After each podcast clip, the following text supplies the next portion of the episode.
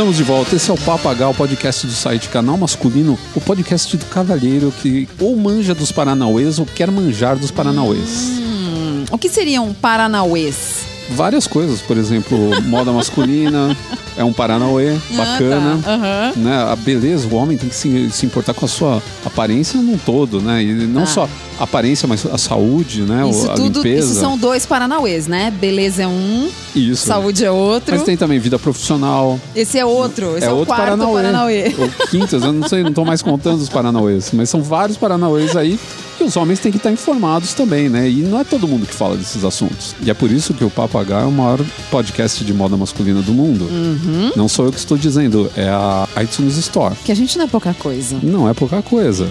Então nós somos seguidos aí por dezenas de milhares de homens que querem informações bacanudas, como as que nos traz aqui a nossa querida Bárbara Duarte, no nosso primeiro bloco de podcast, que é Linguagem corporal, o que a gente faz inconscientemente, o que a gente deve e a gente não deve fazer. É isso aí, qualquer movimentinho, né? Qualquer dedinho levantado na hora de tomar café já te denuncia alguma coisa.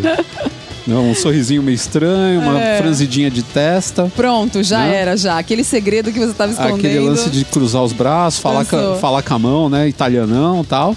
Tudo isso daí revela coisas sobre você, né? Até a sua postura. Se você anda meio corcunda, tipo o Sr. Burns, né? Alguma coisa assim. Tá meio cabisbaixo. É, então, isso daí revela coisas sobre você que de repente podem depor contra a sua pessoa, né? Isso não é uma boa. Você quer sempre passar uma imagem positiva. E no nosso primeiro bloco a gente vai falar justamente sobre isso.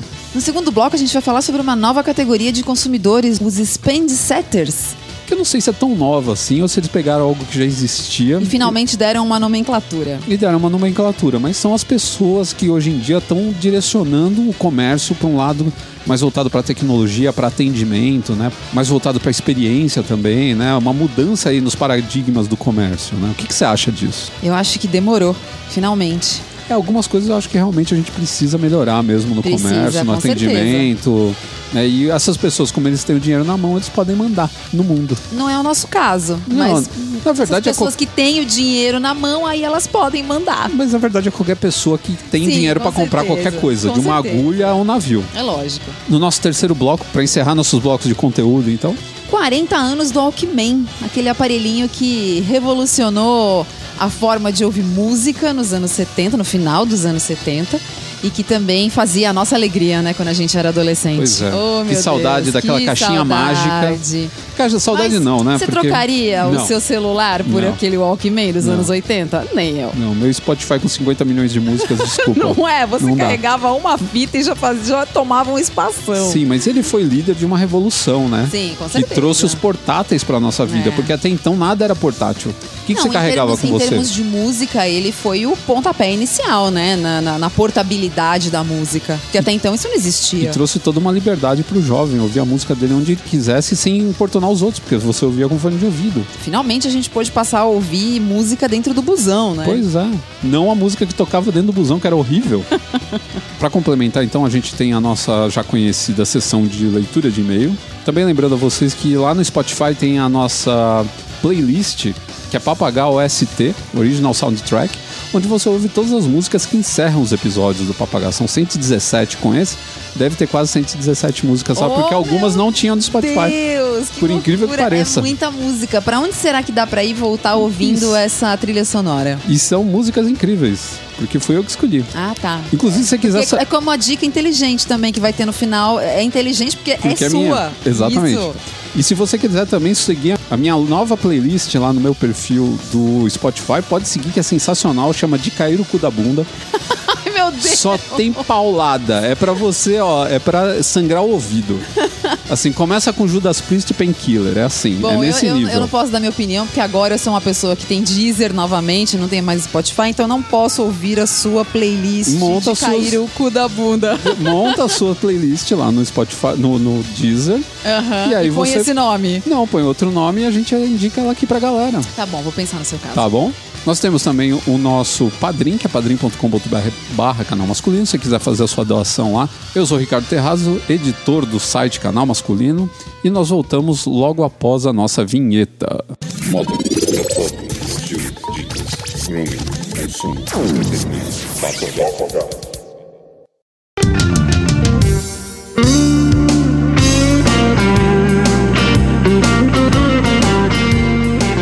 certeza você já ouviu falar de linguagem corporal. Aliás, você já deve ter ouvido falar também de comunicação não verbal, né? Também ah, são dois termos aí que estão sempre ligados, né? Eles são uma constante aí nesse papo, né? Quando a gente fala de linguagem que não é verbal. E aí a gente tem gestos, expressões faciais e posturas que podem dizer para o seu interlocutor muito mais às vezes do que as suas palavras. Até porque nas palavras você pode mentir, às vezes nos gestos não, você acaba revelando coisas que você não queria que fossem reveladas. né? É, tipo aqueles movimentos involuntários que você faz quando você tá mentindo, né? É, movimento involuntário. Às vezes você não vê, mas você tá fazendo cara de nojo por uma coisa que você não gosta e a pessoa tá te É. oferecendo aquilo com toda, né, toda a inocência e você É. fazendo uma cara de nojo. Você fala, "Ui". Mas a linguagem corporal é algo que eu acho que todo mundo tem que prestar atenção uma vez na vida, assim, porque quando a gente fala, inclusive, né, de se vestir bem e passar confiança, na verdade essa confiança é passada pela sua linguagem corporal, né? Porque conforme você se sente bem com o que você tá vestindo, você acha que a sua aparência tá boa, você começa a ter é, um comportamento mais positivo. É. E isso acaba passando para as outras pessoas, Sim, né? A autoconfiança é importante. É, então, é tudo baseado na autoconfiança. Então, é, quando a gente fala em se vestir melhor, é, se vestir melhor também dá um boost, né? Dá um- um- uma turbinada na sua linguagem corporal. É.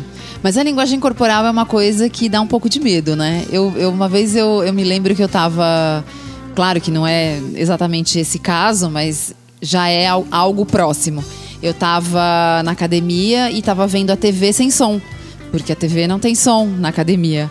E aí é muito engraçado como você nota muito mais a atuação do ator É, do da- que, né? Porque você não tá ouvindo o diálogo, tenta- você não tá prestando atenção no que eles estão os falando. movimentos, né? É, e aí você começa a entender quem realmente é bom ator e quem é um mau ator. É muito engraçado isso. Aí você nota que o Schwarzenegger praticamente só regala o olho.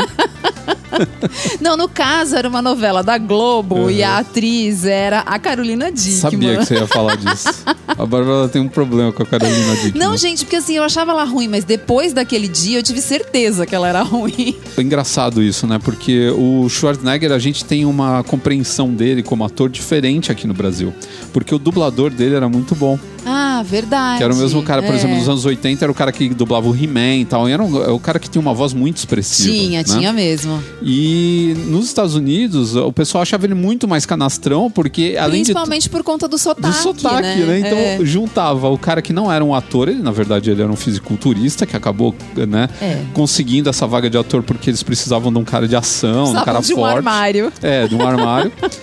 E aí, é, os caras aceitaram mais porque os filmes que ele fazia eram bacanas, né? Você pega aí o Predador, que é um filme legal pra caramba é, tal. Exterminador do Futuro. Sim, mais por causa disso do que pelo fato do cara ser um bom ator de verdade, assim, de ter uma Então, boa eu acho que ele realmente não era um bom ator. Não sei nem se hoje a gente pode dizer que ele tenha passado a ser um bom ator.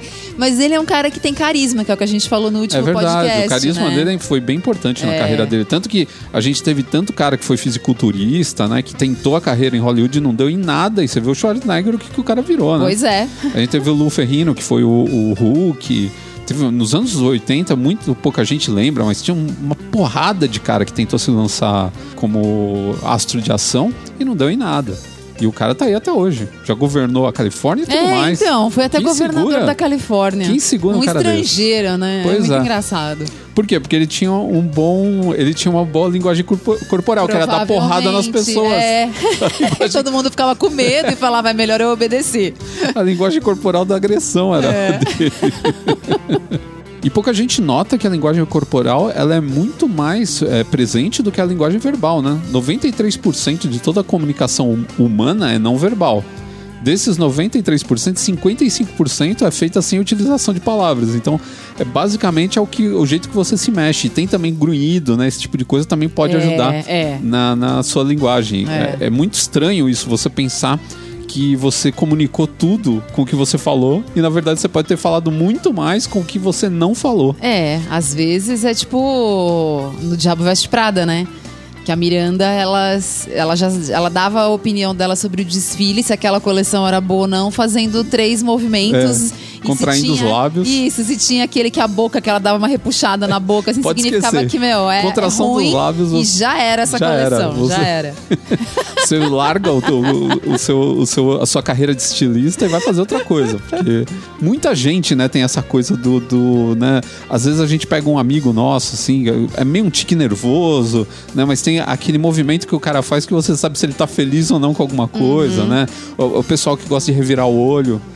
É uma linguagem corporal, né? A coisa de revirar o olho. Gente Uhum. É. que, que sorri com muita facilidade. Tem gente que sorri de nervoso.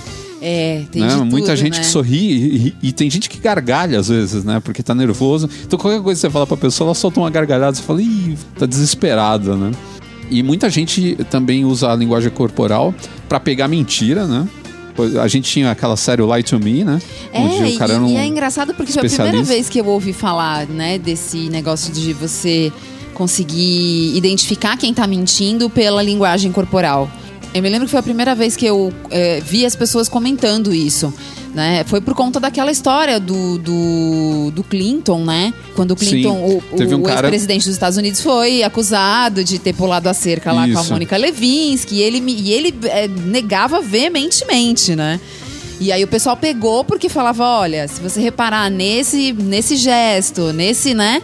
E além mentindo. desses- E era verdade, ele tava mentindo. É, mas e além desses ainda tem as microexpressões, que são pequenos movimentos, tem os especialistas nisso, né? São pequenos movimentos no seu rosto, assim, contrações de músculos bem, bem singulares, assim, que você tem, que vão indicando coisas. Assim, é uma contraçãozinha guinada, o cara olha e fala assim, tá com nojo. Aí você fala, não, eu tô. Você tá segurando o seu rosto pra não passar nenhum tipo de expressão, mas o cara consegue falar assim, ah, isso é escárnio, isso daí é raiva, Aham. isso daí é, é- é desdém. Nossa, deve ser muito legal, né? Você estudar isso. Porque eu acho que você vai passar a ver as pessoas depois de um jeito completamente diferente. A partir do momento que você entendeu. Ou isso é um terror na sua vida, né? É, exato. Ou, ou é legal ou é péssimo. É. Então, e aí eu lembro que quando a, a série começou, a gente via, né, eles lá no dia a dia, nos episódios, né, analisando as expressões das pessoas.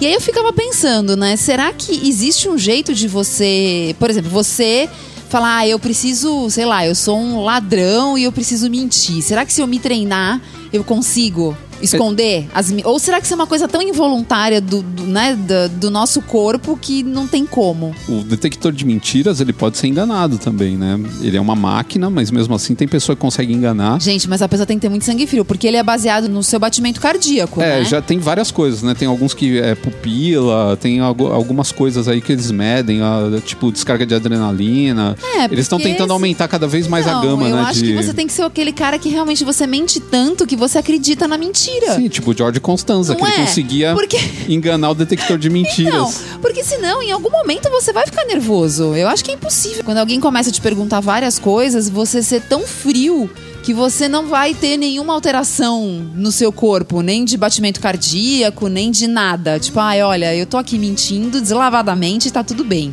Na época da Guerra Fria, né, se treinavam os agentes. Se colocasse no Gente, detector mas- de mentira, é, né? Mas, mas a Guerra Fria era um negócio muito louco, né? É, e aí o pessoal apelava pro sódio 1 pentotal, que era o soro da verdade, né? Que aí você, tipo, você toma aquele negócio e, meu, suas amarras É, vão pra, Exato. pro espaço. O- o- as amarras do cérebro, né? O que bloqueia a verdade é- vai, vai pro espaço. Mas a linguagem corporal é uma coisa que realmente é importante, né? Por mais que a gente não preste muito atenção na forma que a gente se comporta, porque pra gente também ver o que a gente tá fazendo, como a gente tá. A gente teria que ter um espelho, né? 24 horas É. por dia e tudo que a gente fosse fazer, a gente tinha que estar olhando pra esse espelho pra gente entender o que a gente faz, né? Qual é o nosso. Qual é a nossa linguagem corporal. Mas isso eu acho que realmente faz bastante diferença. É aquela coisa da pessoa que chega, é, você não conhece, e ela chega e vem te apertar a mão, né? Muito prazer, sou Uhum. fulano de tal. Aquela pessoa que vem, assim, aquela coisa... Meio mole, né? Meio, é, tipo... Dá aquela "Ai, mãozinha prazer", mole. Aí dá aquela mão pra você toda É. suada, molenga. Você fala, ai, sai daqui, pelo amor de Deus. É uma coisa que é, é, é um aspecto da linguagem corporal e que é, às vezes você não nota que você não tá agindo da forma que você deveria, É, né? e é você deveria ser mais firme. E é importante porque é algo muito presente na nossa vida profissional, né? É. O aperto de mão ele, ele É. é. muito, muito do, do, do meio é, de trabalho, né? De você conhecer um novo cliente, um novo colega de trabalho, o seu novo chefe e tal. Isso daí pode passar realmente uma imagem ruim.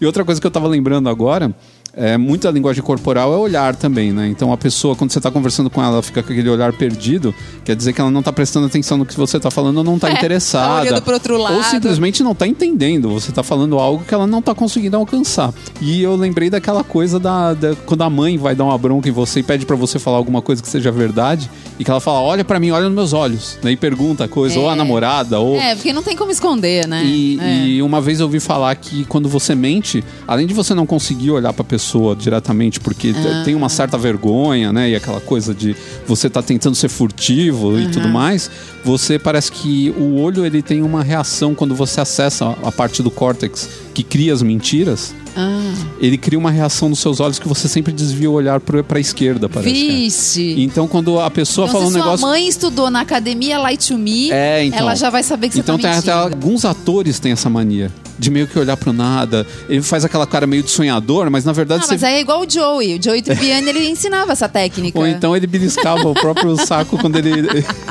ele tava que ele precisava chorar, né? Ele colocava uma pinça no bolso. Nossa, que coisa horrível, meu Deus. Mas aqueles atores que fazem aquela cara meio de sonhador, olhando pro nada, na verdade é porque o cara tá contando uma imensa mentira. Ele tá fingindo ser outra pessoa. Sim, Então- mas esse é o trabalho dele, né? Ele deveria conseguir dominar isso. Não? Olha, deveria, mas o que tem de ator ruim por aí, o Sean Connery não faz isso. O- você pega um ator né, bom, o cara não faz isso, mas você pega esses atores meia boca aí que faz ponta em novela da Globo, você pode ver como os caras go- gostam de olhar por longe, fazer aquela cara. Aí toda vez que o cara tá contando alguma coisa assim, ele fica olhando pro nada, pro vazio. Você fala, pô, mas por que- quem faz isso? Quem olha desse É, jeito, é né? verdade. E na verdade o que o cara tá fazendo é que ele tá simulando uma outra pessoa e pra ele é difícil encarar as coisas. Porque ele tá criando na cabeça dele imagens de uma mentira que ele tá acessando e o olhar dele tá se perdendo. É muito louco esse tipo de Hum. É. coisa. Existem vários sinais, né, que você pode encontrar no dia a dia e que podem mostrar as reações que as pessoas estão tendo. Né? Uma cara fechada, por exemplo, pode ser raiva ou pode ser frustração. Né? Então, tem gente que tem cara fechada É. anyway, né? Sim, com Você pegar o. Dani Trejo, por exemplo. O Dani Trejo tem cara fechada pra sempre porque ele é um mexicano B10 que faz filme com o, Quentin Tarantino, com esses caras assim, né? Então sempre usam ele pra fazer do, do cara bravo e que enfiou a faca nas pessoas, né? Mas tem gente que realmente você nota que a pessoa tá frustrada com alguma coisa, né? Então quando você chega numa reunião e o cliente já tá assim, é melhor É. você já soltar algum tipo de coisa boa logo de cara. Você viu? Caiu um imposto sobre não sei o quê, sei lá, né? Inventa alguma coisa. Existe o que o pessoal chama de linguagem corporal negativa, né? Que são coisas que passam para os outros é, uma mensagem que você, por algum motivo, você não está alinhado com aquilo que você está ali ou você está representando ou você está recebendo de volta, né? Então, alguém está te apresentando alguma coisa e você não está gostando ou vice-versa. Aquilo que você está mostrando você não está muito convencido do próprio, do, do próprio produto que você está vendendo, né? E tem gente, às vezes, que, que põe a perder uma, uma apresentação, uma reunião, alguma coisa por causa disso. É, o pessoal fala que não é bom colocar a mão na cintura, nos bolsos ou cruzar os braços. Falam que cruzar os braços é praticamente você tá bloqueando a outra pessoa. É, eu acho que esse negócio de braços cruzados, ele depende um pouco da situação. Se você tá em volta de pessoas que te conhecem, não sei se ele é tão. É, eu acho que né? é- se ele é é, mais- tão grave assim. Agora, com pessoas estranhas, realmente fica uma coisa meio esquisita, né? É, o pessoal fala de mão no bolso, mas eu acho que pra mim uma, uma mão no bolso é uma atitude de relaxamento. É, eu também não acho que, que seja ruim, não. Acho que se o, se o restante da sua linguagem corporal tá ok, a mão no bolso pode ser só sinal de frio. É, se, né? se tipo você Alguma tá relaxado, encostado numa parede, tal, conversando com um amigo e tá com a mão É. no bolso, é tipo, não tem onde enfiar a mão, Assim. É. né? É. Então, não eu tem o acho que fazer com as mãos, ao É, eu invés a- de eu acender um cigarro que faz mal pra minha saúde, eu vou botar a mão no bolso. Pois é, eu acho que vai muito da, da circunstância, É, né? eu também acho. Acho que algumas coisas são, são um pouco relativas, mas acho que, por exemplo, quando você está numa situação formal, aí talvez realmente não encaixe. Né? Você tá conversando com uma pessoa importante, um superior seu, alguém que você não conhece. Aí sim, você cruzar braço, você pôr a mão no bolso, pode ser realmente é, uma atitude que vai causar uma certa estranheza na outra pessoa. Mas em volta de pessoas que você conhece, eu acho que não tem, não tem grandes males, não. E você sabe que mão na boca é light to me, né? Falam que quando a pessoa fala meio com a mão assim na frente da boca tal, é Ah, meio que tá ah, é? dando a entender que tá mentindo. Tá mentindo? É, não sei, né? Falam que passa a mão nos lábios, fica brincando muito ali com aquela área perto da boca. Ah, é? É porque o cara pode estar aprontando alguma mentira aí, e aí. É estranho, né? Até porque realmente não é. o- Não são atitudes normais, assim, do dia a dia. É, de né? Você- repente Até o cara- você nem deve fazer isso, porque você, você sabe que a sua mão é suja e você É. vai ficar pondo a mão na boca. É tipo, né? inconscientemente o cara tá dizendo que aquelas palavras não deveriam estar saindo. Talvez Ah, seja meu isso, né? Deus. Também falam que perna muito aberta, ou, ou os joelhos voltados pra saída, sabe? Como se você estivesse saindo da cadeira Hum. o tempo todo. Isso não é bom, porque parece que você tá ansioso pra ir embora. Eu já vi muita gente reclamar de olhar no relógio. Sim, isso é desagradável. É desagradável, mas às vezes você tem que olhar no relógio até pra controlar a apresentação que você tá fazendo. Se você tá demorando demais ou demorando menos, né? Se Não, você tá acho que fazendo uma boa apresentação. Da apresentação, sim, mas é quando você tá, por exemplo, conversando com uma outra pessoa, né? A outra pessoa fica o tempo todo olhando no relógio, dá vontade de falar, vai, vai logo, vai embora, pode ir. Falam que pessoa que comprime os lábios, ele tá evitando dizer o que ele pensa de verdade. Ah, isso eu acho uma bobagem. Eu tenho, solta muito a pele do meu lábio por Não, causa de você tá ressecamento e, tipo, eu tô sempre arrancando as peles, não tem nada a ver. Não, mas contrair lábio é diferente. O Ah, cara fazer pessoa- aquela mas a outra pessoa poderia aquela, se- aquela boquinha de bunda assim, que fala, é tipo a Miranda Prince, aquela contração de lábio dela. É, não sei. É aquilo. Aí poderia, sei lá, tipo, dar uma confundida. Ah, não sei.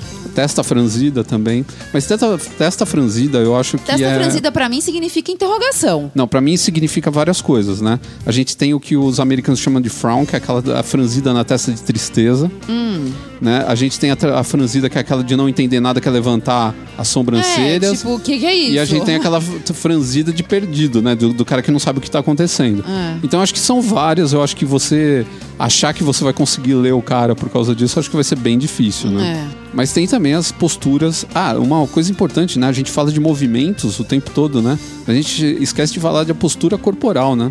Você tá com a espinha ereta, né? Você tá Sim. aquela aquela Ah, isso faz uma diferença bem grande. postura altiva, né? Bonita. É, Eu acho que é. passa algo bom e ao mesmo tempo mostra que você tá positivo. Porque geralmente a pessoa que é negativa ela é contraída, né? É. Ela chega com os braços caídos, ela vem arrastando o pé no chão, É, né? Você olha é. pra um cara desse e fala, Ela "Putz, fala meio com certo desânimo. É, e aí fala- te dá aquele aperto de mão que você fala, ai Pois meu Deus, é. não precisava Aí você disso. fala, e você quer ser o meu vendedor de látex, né? Isso, não dá. Não dá.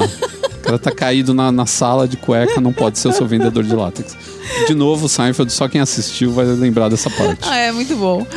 Inclusive, essas, é, é, essas posturas positivas são, são boas para mostrar liderança também. Às vezes já aconteceu, isso pode acontecer na vida, e é bom você ficar bem atento para esse tipo de coisa. É você chegar numa reunião, chegar numa empresa e começar a falar com uma pessoa que não é chefe como se ela fosse chefe. Porque essa pessoa tem essa postura positiva, essa postura altiva, essa presença, né? E até um pouco de carisma. Enquanto de repente o chefe é aquele cara do ombro caído, tá com aquela testa franzida, sabe? Não tem uma boa postura tal. Não tem um bom aperto de mão. É, então, e eu já vi, é, o, tipo, chegar o chefe e o assistente numa, numa reunião e o assistente ser tratado como chefe o tempo inteiro e de Ui. repente um cara, o cara falou assim, não, não. Opa, não é É, esse. então, não é esse, sou eu. Presta atenção. Então, às vezes isso é muito chato pra você, pode queimar o seu filme. Uma coisa que a gente precisa levar muito em consideração hoje é a questão do celular. Porque já é, É. uma coisa tão normal a gente ficar o tempo todo no celular que a gente já não percebe mais quando a gente acaba sendo é, grosseiro com quem tá com a gente na mesma situação no nosso uso do celular. Porque assim, às vezes você tá numa, por exemplo, uma reunião de trabalho ou numa apresentação, você tá assistindo, né? E você tá lá com o seu celular quietinho. Só que aí nesse meio tempo vem uma mensagem importante que tem a ver com, aquele, com aquela situação, aquele trabalho e tal. E você realmente é obrigado a tirar o celular do bolso ou de cima da mesa que você deixou ali num canto e tal, pra ver e responder alguma coisa. Mas isso pode, se você passar um pouco do tempo, você se exceder um pouco, você pode dar a impressão pra pessoa que tá fazendo a apresentação ou pra pessoa que tá ali em volta de você conversando na mesa com você que você não tá interessado nem na apresentação e nem no que essa pessoa tá dizendo. Eu acho que se tem essa possibilidade, eu acho que a melhor coisa é você já é, avisar essas pessoas antecipadamente. Falar, olha, tô esperando aqui uma, uma mensagem importante e tal. é.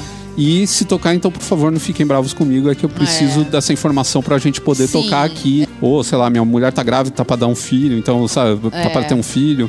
Alguma coisa desse tipo.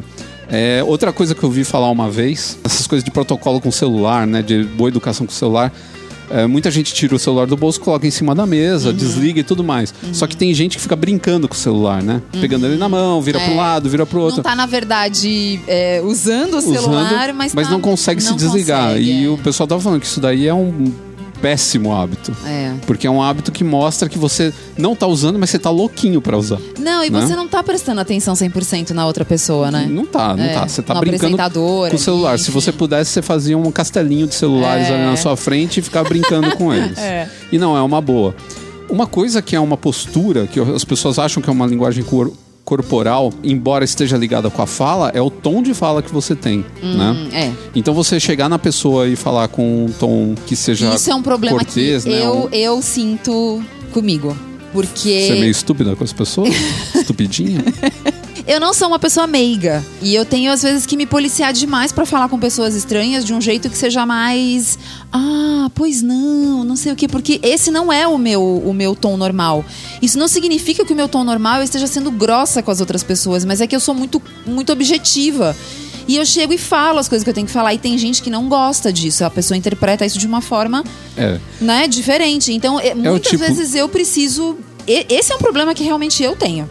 É o tipo de coisa que eu acho que você tem que fazer só. Você só pode ter esse tipo de atitude quando você conhece a pessoa e É. ela já sabe como você é. Sim. Mas antes disso é meio realmente a, a pessoa acha que você tá sendo ou grosseiro ou É. muito violento, muito, muito Tá sendo agressivo. estúpido com Agressivo, a pessoa. né? Porque assim, eu não sou muito de ficar. Oi, fulano, tudo bem? Por favor, será que você poderia pegar aquele mouse que está ali do outro? Não, eu já chego e falo. Oi, fulano, tudo bem? Você pode pegar um negócio ali pra mim? E assim, eu às vezes tem gente que não gosta de- dessa forma. Então eu tenho que me. Eu, eu tenho muito que me policiar, assim, no meu jeito de falar. E eu tenho um tom de voz mais alto que eu tenho que segurar também muitas vezes, porque muitas vezes eu tô falando alto sem nem perceber. É, mas não é só isso. Às vezes a pessoa falar muito rápido, falar que nem um desesperado, não respirar durante a, a fala, são atitudes que você tem, são, são ah, procedimentos que vão, vão cansando o seu espectador, sabe? Vão fazendo as pessoas que estão em volta de você ficar meio até estressados com o que está acontecendo, porque você fala muito rápido, você é agressivo para falar, você fala alto demais, você tem um tom de voz que é muito é, agudo às vezes, né? Ou muito rouco, muito grosseiro, então é, machuca o ouvido das pessoas. Então, quanto mais devagar você fala, É. com calma, É. Não, é né? ideal, de uma maneira certeza. amável, sempre é melhor. A pessoa Sim. sempre gosta mais. É, mas pessoas que não são tão simpáticas às vezes sofrem um pouco, porque elas não estão, na verdade, sendo antipáticas ou mal educadas. É só o jeito delas de falar. E algo que eu descobri que eu não sabia, eu lendo assim sobre linguagem corporal, eu descobri que copiar sua linguagem corporal é um bom sinal. Você está conversando com um cliente, alguma pessoa, e você começa ou a mexer muito os, os braços, ou a coçar uma parte do seu corpo, ou cruzar, descruzar pernas, e o cara começa a copiar, Hum. a mimetizar, quer dizer que ele está seguindo as suas ideias, ele está entrando, ele tá. Você está envolvendo o cara Ah, a ponto olha dele. isso. Né? E eu já vi isso também com palavras. Às vezes o cara, o cara que usa muito, repete muito um certo termo, é, dizem que quando a outra pessoa começa a usar esse mesmo termo que você é porque ele tá concordando, que ele tá entrando na sua. Olha que bom. Aí, é, eu nu- nunca É, tinha parado também pensar não, nisso, Mas é né? verdade, né? Uma atitude que as pessoas têm que eu não consigo pegar muito bem o que significa, balançar a cabeça. Mas balançar a cabeça de que jeito? Concordando? É. Não.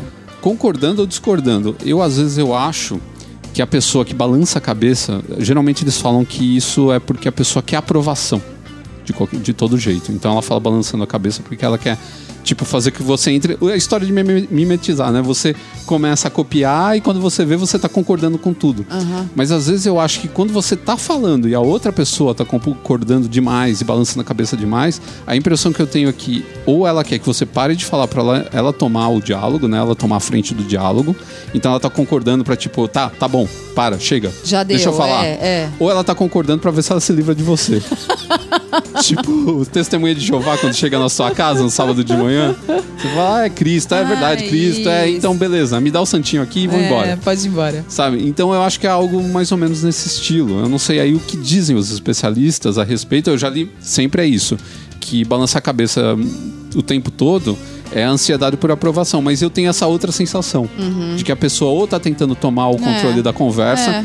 pare de falar, eu sei, eu entendi, eu já ou Não precisa continuar, né? ou eu estou falando que sim só pra você parar de falar porque eu não aguento mais, você é um chato e eu quero falar minha parte agora, ou pra se livrar de você. É, tipo, ah, pode vai ser. embora. Tipo, ah, eu concordo com tudo. Pode encerrar que tá tudo certo.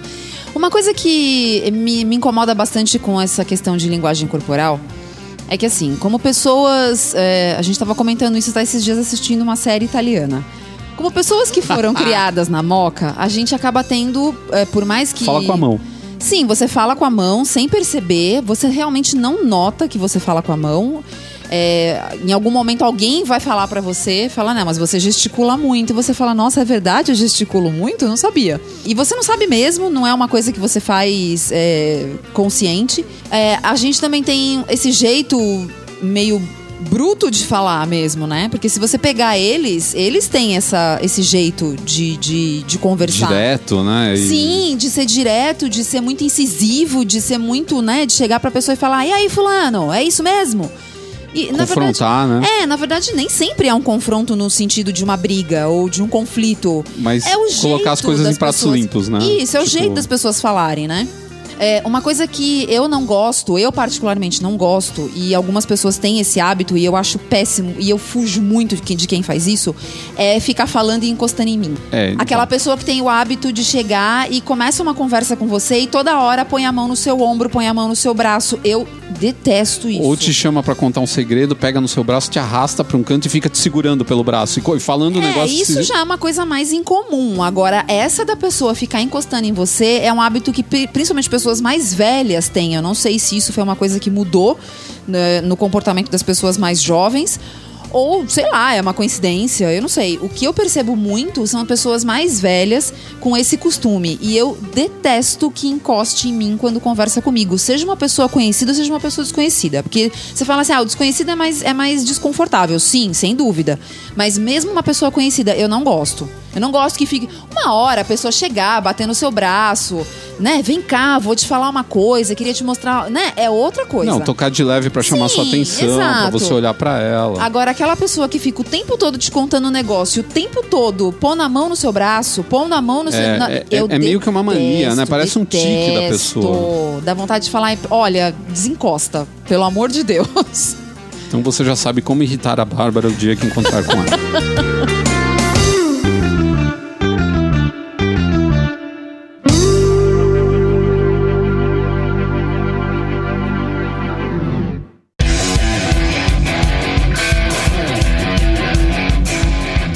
atualmente fala-se muito em novas formas de consumo, experiência. Hoje todo mundo quer ter uma experiência de compra, a pessoa não quer simplesmente chegar, comprar e ir embora. O novo comportamento do consumidor, que o consumidor hoje ele está mais consciente, ele é mais inteligente, ele já pesquisou mais para chegar naquele produto que ele quer comprar.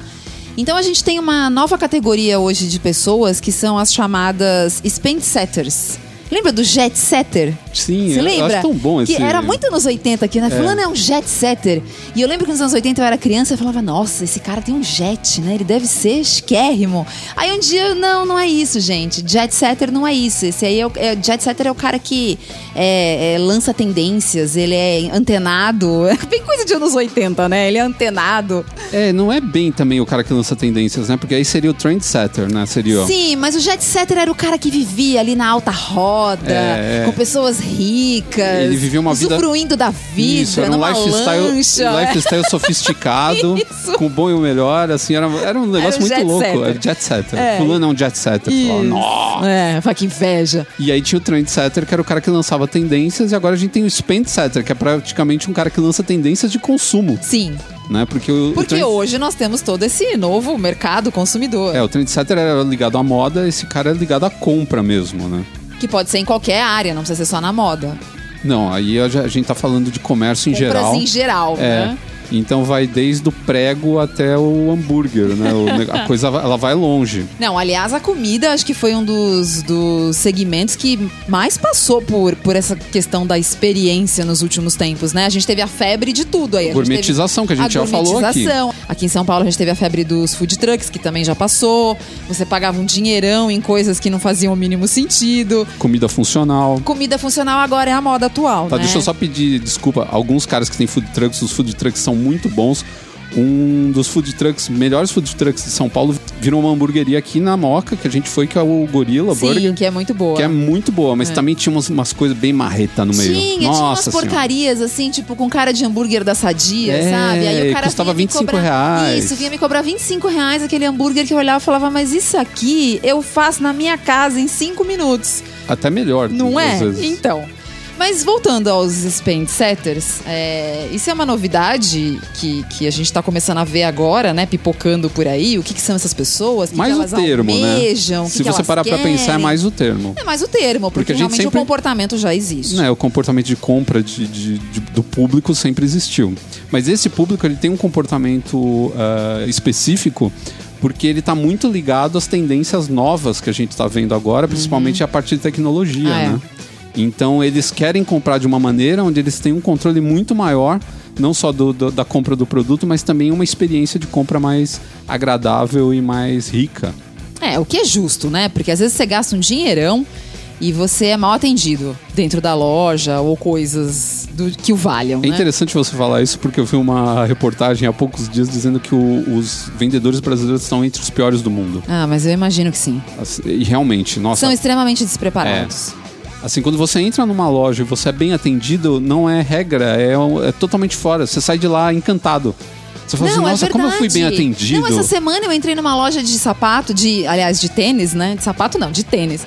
E o vendedor, ele foi tão esperto comigo que eu falei, olha isso. Falei, olha esse menino, esse menino tem futuro. E é engraçado porque se você pegar, por exemplo, dos anos 70, assim, vendedor era o sinônimo de cara esperto. Só Sim. cara esperto ia trabalhar com vendas. Sim, Idiota não ia trabalhar com vendas. Você tem que lidar com o público. é. Você tem que vender produto, você tem que entender do produto, você tem que entender da venda, todo o processo da venda. É. Você tem que saber Você lidar com as precisa pessoas. saber ler aquela pessoa É. que tá entrando na tua loja. Tem toda uma você- psicologia. Sim, pra você tentar, né, falar, peraí, deixa eu ver, essa pessoa, ela não tá usando um vestido florido, então provavelmente não é o tipo de coisa que eu posso oferecer pra ela. Que não é o que acontece aqui, por exemplo, a Bárbara, ela vivia puta com as vendedoras, porque elas falavam assim: nossa, tem uma coisa aqui que é a sua cara. é a sua cara. Ela tava comprando um sobretudo preto de lã. Aí a menina vinha com uma blusa floral de verão. É, eu olhava e falava, não, moça, valeu, mas Como foi que ela fez a, comuni- não- a, a- a ligação de uma coisa com a outra? Na É, verdade, não tem. O que ela tem. quer é te empurrar o produto. Exatamente. É tipo, estamos com um estoque muito alto É. dessa blusa e a gente precisa empurrar isso em algum cliente. Então vai lá, empurra nessa daí. E eu nem fico bravo com o vendedor, que a gente sabe que às vezes eles são compelidos a fazer É. isso porque eles têm que ganhar o. o-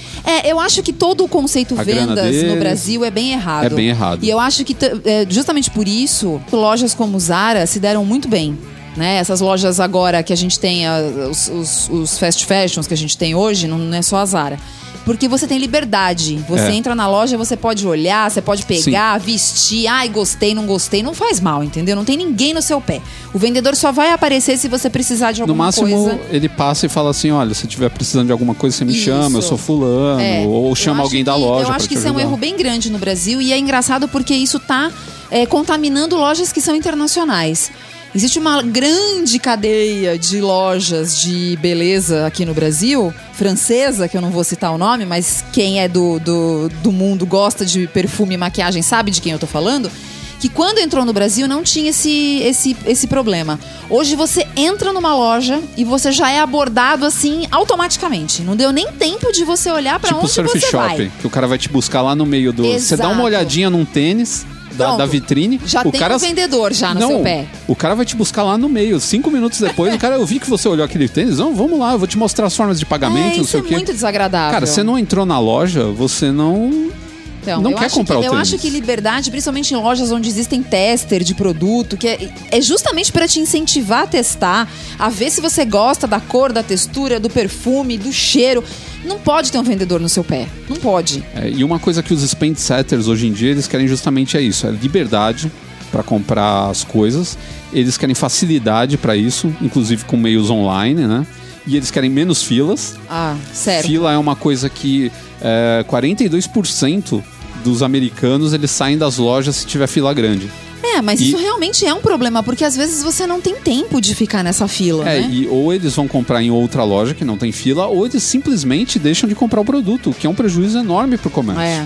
Mas eu noto isso ali na Paulista, isso é um grande problema nas farmácias. Tem farmácia que não acaba mais ali na Paulista. Mas em qualquer uma que você entrar na hora do almoço vai ter uma fila enorme.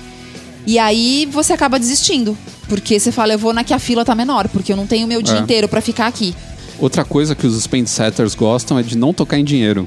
Então, pagamento digital, É, essas nesse coisas. caso, eu acho que eu, também realmente não não, me ligo. encaixo. Porque É. pra mim não faz a mínima diferença. Eu também não ligo, mas eu acho que pra eles, assim, é- eu acho que é a- a- o caminho do futuro a gente não vai ter mais nota. Do, é, do eu jeito também que a coisa. imagino que não. Hoje você tem o cara que vende biju na rua, o cara tem uma maquininha É. pra você para passar o cartão. É Pois impressionante. Mas aí quando clonam o seu cartão, Então. hum, é uma Ah, dor tem de esse problema. cabeça. Mas quando roubam sua carteira também. Levam seu dinheiro e ainda levam seus. seus É, um monte de É pertences verdade. que tem lá É dentro, verdade. documento e etc. Então tudo é- tem seus prós e seus os contras, prós e né? os contras, né? Mas a- o pagamento digital, inclusive, os caras querem fazer aqueles pagamentos digitais que você entra na loja, pega um produto, sai e já é debitado do seu cartão sem você passar Então, nada. isso é muito. Isso vai ser uma coisa que pra mim vai ser muito estranha. Porque como é que eu vou entrar numa loja, escolher um produto e sair sem pagar? Quer dizer, eu paguei, mas não teve o. o- o- não teve o- o- a encenação do pagamento. Isso é muito estranho. Eu vou te falar que uma coisa que eu adorava de uma loja que não existe mais, que era uma marca que chamava Memove, que tinha aqui em São Paulo numas três lojas, quatro lojas, eram lojas gigantes, né? É. Era um fast fashion. E era de um grupo aqui de São Paulo também bem, bem grande, eles têm outras marcas. E eles montaram essa daí para ser uma marca mais acessível. E ela tinha todo um conceito dentro da loja. Ela tinha desde coisa de decoração, era pouca coisa, mas ela tinha é, papelaria, tinha essas coisas assim, mas o grosso mesmo, 99% era roupa. E roupa bem assim, é, tendências, né? Muita coisa também. É, eu gostava bastante daquela loja. É, tinha muita coisa É. também que era perene, então você Sinto podia falta dela hoje. comprar uma camiseta branca, uma calça chino, um jeans básico, você podia comprar lá, mas tinha coisas também que eram, eram bem moda, assim, bem coisas da, da estação. E o que eu adorava lá é que tinha o caixa onde eu mesmo me Era o atendia. autoatendimento, Autoatendimento era é. muito legal. Você passava tudo, né? Você colocava a peça em cima de um negócio que desmagnetizava a etiqueta. Isso. Depois você colocava dentro de uma cestinha. Quando ela caía dentro da cestinha, ele lia o- a etiqueta da peça, montava para você já a sua nota fiscal, você passava o seu cartão, É. colocava dentro da sacolinha É. que tinha ali do lado E sa- foi embora. Cara, eu me sentia tão autossuficiente. É, era muito bom, né? Eu, eu entrava numa loja, eu comprava, eu entrava no provador, eu fazia o teste, Sem tudo. falar com ninguém. Sem falar com ninguém. O ser humano antissocial. Não, não é antissocial. Sabe qual é a sensação de que a loja é minha? Eu tinha essa sensação, porque eu entrava lá, eu pegava as coisas, fazia tudo sozinho, parecia que a loja era minha, eu era o É. dono da loja. Não, e tinha os vendedores que eu me lembro que às vezes falavam, ah, eu queria um outro tamanho desse daqui, a pessoa ia lá, pegava pra você. Era uma loja bem bacana, assim, bem moderna pra época, porque nós estamos falando de que ano isso?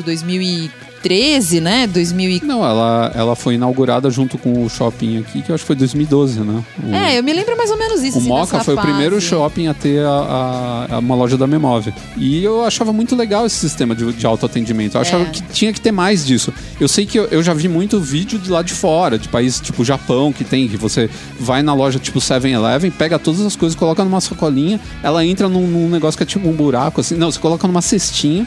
Ela entra num negócio assim que é tipo um buraco com um elevadorzinho. Quando sai, ela já sai na sacolinha Olha dos isso. produtos. E, tipo, já tem toda a conta feita, é. só você passar o cartão, sabe? Então eu acho que cada vez mais a gente vai ver essas coisas. E, é o que esses consumidores novos, que inclusive 52% deles são formados pelos, pelos millennials, e mais um outro tanto deve ser pelos geração é, Z, né, que É, tem agora. Provavelmente. Mas é, não dá pra situar só esses caras, né? Tem muita gente que é mais velha, é, gente que é o lance do perennial, né? Que é o cara que tá ligado a tudo e É. que ele não tem essa de idade, né? Ele quer as coisas com tecnologia. Ele quer o que é bom, né? Sim. É. E além disso, o lance que nem a gente tava falando, da experiência, de você ir na loja e ser uma experiência legal, você se sentir bem comprando, você não ficar em fila, você comprar com facilidade. Uhum. É, uma coisa que eu acho que é muito legal e que a gente deveria ter mais é você conseguir informações do produto adicionais usando o seu celular. Ah, isso eu acho que seria bem bem né? legal. Podia ter um QR Code em todos os produtos e você apontava lá e ele te dava a composição daquele produto, onde ele foi feito. Hoje você pega, até você achar a, a, A etiqueta. pô, é um inferno. Às vezes são 50 etiquetas com. Sim, na Zara são umas Nossa, 20. é difícil. E às vezes a etiqueta não tem todos os, os dados que você quer. É. E a loja online, às vezes você fala assim, ah, então entra na loja online porque tem o mesmo produto na loja online e tem na loja física. Você entra na loja online, não, Não tem, tem nada. descrição. Não tem descrição nenhuma. É. Ou então a descrição é a descrição genérica. Não, uma que é uma das, é, das campeãs de vendas aqui no Brasil em online, que é a Americanas, ela peca bastante Peca. em informação de produto muitas vezes. Às vezes eu entro lá, tô pesquisando o preço de alguma coisa que provavelmente eu vou comprar no mundo físico, mas eu tô só xeretando pra ver quanto tá saindo pela internet. Porque se realmente for mais barato, eu compro pela internet. É que lógico, às vezes o mais barato da internet, quando você soma com o frete, virou o preço normal da loja. Então eu prefiro ir na loja porque eu já saio com o produto na mão na hora. Mas eu pesquiso sempre antes. E uma coisa que na Americanas sempre falta é a descrição do produto. É. Você rola aquela página enorme e você fala, ah, tá lá embaixo. Não, não tem. Eu acho que uma coisa que falta ainda em lojas de roupa, a gente tem um pouco mais isso em lojas de maquiagem.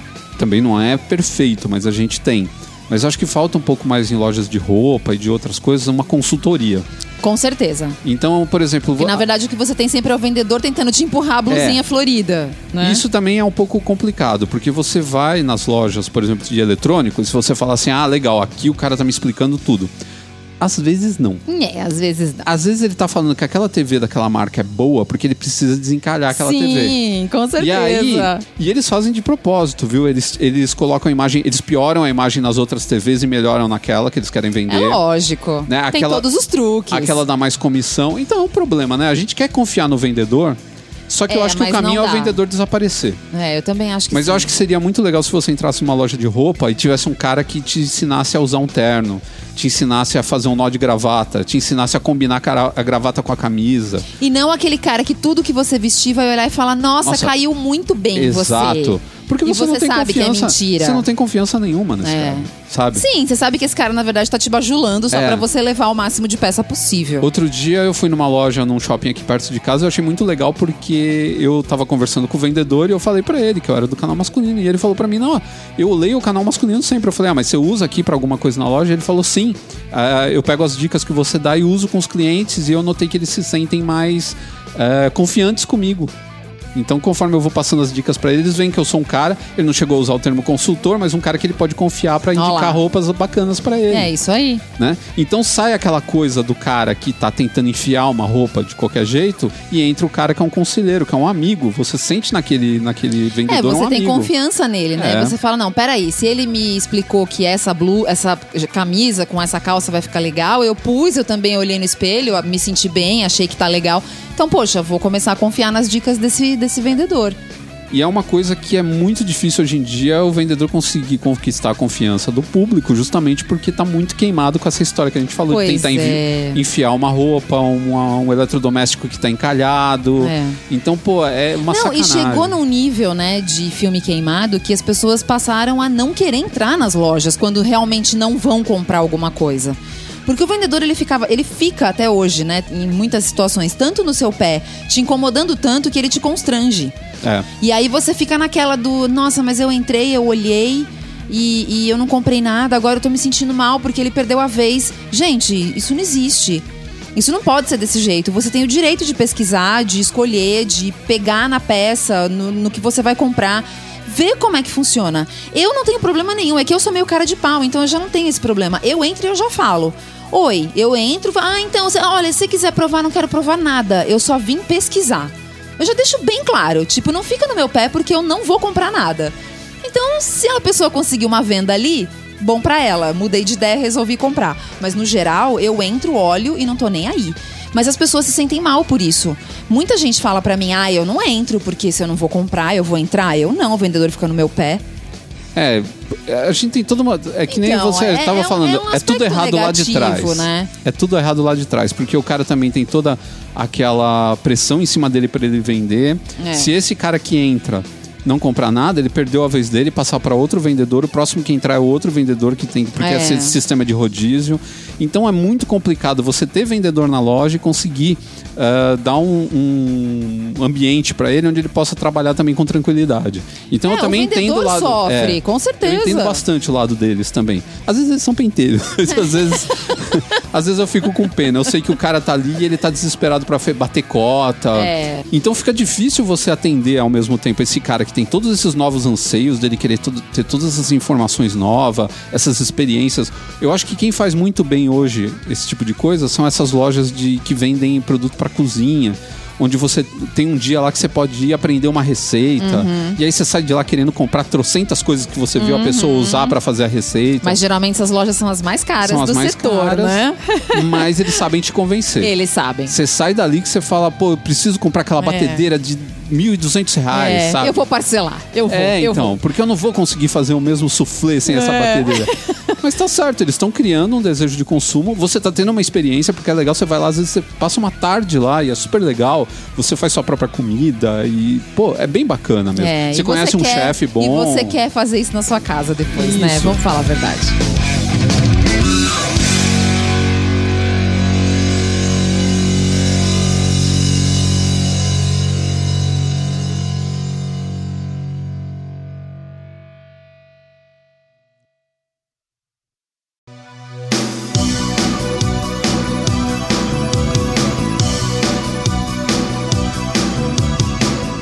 Esse ano faz 40 anos um célebre produto de consumo, né? O Walkman. Ele era nosso companheiro na, na nossa adolescência, né? E foi nosso sonho de consumo, hein? Sim, que adolescente não queria ter um Walkman. Pô, era a liberdade da música. É. Com fita cassete. Com fita cassete, mas mesmo assim, porque se você parar pra pensar na época, a gente não tinha nada. A coisa mais A portátil gente que não tinha nada, é verdade. É verdade. A, A coisa, a coisa mais portátil que existia era o boombox. Nossa, era um- que era um trambolho. Era um trambolho, mas eu tinha aqueles caras lá nos Estados Unidos, os rappers e tal, andavam com os boombox. Até eles andavam com os boombox porque eles queriam potência de som, porque eles punham o som pra eles ficarem dançando É. e tal. Mas tinha que gente que usava boombox como sendo um Walkman. Pra eles, ah, eu não consigo ouvir nada, então eu vou com um boombox. O único problema é que você faz os outros, você obriga os outros a A ouvirem ouvir. a sua música. Aqui no Brasil era o radinho de pilha, lembra? Ah, meu Deus. Então o cara É. queria ouvir um jogo de futebol, ligava o radinho de pilha, aí sentava do seu lado lá no ônibus, você Hum. Ai, ficava meu Deus, ouvindo era bem isso. o Osmar Santos né, narrando o Narrando jogo, o e aí jogo. saía gol, você ouvia aquela gritaria toda. É, era isso. Então era mesmo. tudo muito invasivo, né? Mas o mais portátil que tinha era o radinho de pilha. É. E alguns radinhos de pilha nessa época já tinham a entrada para fone de ouvido. É que as pessoas não usavam. Ah, é? Existiam radinhos com a entrada para fone de ouvido. Ah, O problema moderno. É, o problema é, você tem um rádio, você só ouve o que tem no rádio, É. né? Se você É, queria limitado, né? se você queria ouvir death metal nórdico, por exemplo, né, o que, black que nos anos 80 ninguém nem sabia o né, que era isso. black metal sueco, você só conseguia ia dar. Com- com- na sua casa, né, É. com o seu aparelho de Porque som. o cobrador de ônibus que ainda existia naquela época, ele ia botar você pra fora do busão, com certeza. Eles ainda existem, tá? Os cobradores estão menos, aí. É. é. E foi no final dos anos 70, em 1979, no Japão, claro, porque tudo que vinha de tecnologia inovadora naquela época parece que veio do Japão, né? É. O videocassete, todas essas coisas vieram do Japão. A Sony foi a responsável, né, pelo Walkman. Aliás, o termo, o, o nome Walkman é propriedade da Sony, né? É que acabou virando sinônimo, né? De, de- Virou desse sinônimo. tipo de, de produto. Igual Gillette e lâmina de barbear, a É, mesma coisa. é. E o que é mais curioso nessa história do Walkman é que ele não foi criado por uma necessidade mercadológica. Ele foi criado pelo desejo do senhor Akio Morita, que era um dos chefões lá da, da Sony na época, que ele queria escutar a sua ópera nos momentos Tá ali que ele- vendo? estava trabalhando, ele falava, eu quero colocar uma operazinha para me deixar mais relaxado. Aí ele foi con- conversar com o senhor Nobutoshi Kihara, que era um dos engenheiros de- do setor de áudio da Sony, e ele falou pro cara, ele falou, eu quero ouvir a minha operazinha aqui, eu quero ter um, E o uma cara falou pra ele, sem problemas, É, vou criar um, um tocador de música portátil. eu vou fazer de uma Aliás, maneira- um tocador de fita cassete. Fita cassete. Portátil. que você vai poder colocar sua fita cassete aí dentro, porque era o que a mídia menor que a gente tinha na época era a fita. É. Um pouquinho antes da fita foram inventados os cartuchos, que lembravam muito aqueles cartuchos de, de videogame. Uhum. Ele era um, um bólidozinho, assim, uma- um caixãozinho. Mas aquilo eu me lembro que eu via o pessoal usar aquilo em rádio, né? Nas rádios. Mas nos Estados Unidos chegou a pegar o cartucho em carro. Nossa. Os, os Que aqui no tocadores- Brasil é, não- não teve, pegou. é. Aqui foi fita direto. Nos Estados Unidos tinha os cartuchos em carro, então muita gente tinha o tocador ali que era tipo um, um- um rádio, né? E você encaixava aquele bagulhão enorme, assim, cartuchão na frente e ele tocava lá não sei quantas músicas, não lembro qual que era a capacidade exata. Até porque aqui a gente não tá pra falar disso, a gente tá pra falar do Walkman. Que Ai, foi o Walkman era o máximo. uma verdadeira revolução, né? Não, e era. E, e, meu, dos anos 80 ele tinha aquele fonezinho que era como se fosse um, um metal, um metal que, que, que era a haste que Haste segurava de os metal. dois. E era Ainda hoje existem, né? é. Era pequenininho. O fone era pequenininho com uma, tipo um, um acolchoado de, de espuma. Muito basiquinho, assim, perto do que a gente tem hoje, né? Os fones hoje são grandes. Mas e a tal. ideia estava certa, porque a ideia é que ele fosse portátil, né? Então, Sim, mas nossa, eu me lembro muito assim dele, de, de quando eu era criança, eu achava o máximo. Eu fui ter mesmo um Walkman já quando eu era adolescente. Mas, mas eu, eu lembro de ver assim a, a molecada mais velha, porque quando isso daí pegou no meio dos anos 80 aqui no Brasil, eu era bem pequena ainda. E eu lembro de ver assim os, os adolescentes, eu falava, nossa, que legal que esse negócio, né? Era bonito. A gente olha as fotos hoje e fala, nossa, que troço quadrado, feio. ah, eu acho que ele tem seu carisma, ele tem Ah, sua, é feio. seu encanto. Mas naquela época eu achava o máximo. Ele era azul prateado, tinha um botão, o botão de play, acho que era, né, que era laranja. É interessante porque ele chegou na hora certa. Ele chegou com a explosão do pop.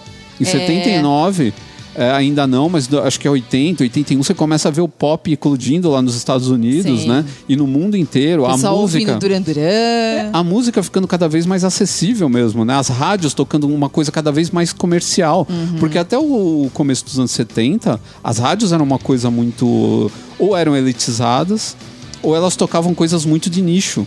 Não existia uma música que era pra todo mundo. E o pop era aquela música que pegou todo mundo, pegou a, a toda a juventude. Quer dizer, na verdade, um pouco antes disso a gente tem a discoteca e tal, mas é uma coisa diferente. A discoteca era uma coisa muito mais de lugar e não de, de audição. Era mais onde ir, né? É, onde ir pra dançar, porque o, o- a discoteca, tu- tudo se baseava em você sair dançando naquelas. e cheirando É. cocaína, porque o que vendia de coca naqueles Ah, lugares com era uma coisa de louco. certeza. Estúdio 54 não É, deixa ninguém não, mentir. era coisa de louco. É. Então, quando chegou o pop, que era essa- esse negócio que pegou o jovem né, pela orelha mesmo, fez o cara ouvir aquilo o dia inteiro, o cara queria levar pra todos os lugares. É. E aí a gente tem também a explosão do heavy metal, né? Porque até então era, era um hard rock e heavy metal.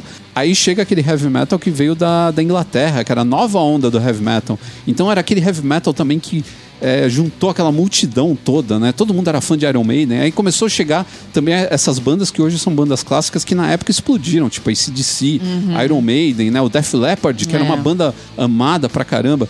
Então todo mundo queria ouvir sua banda Sabá. querida.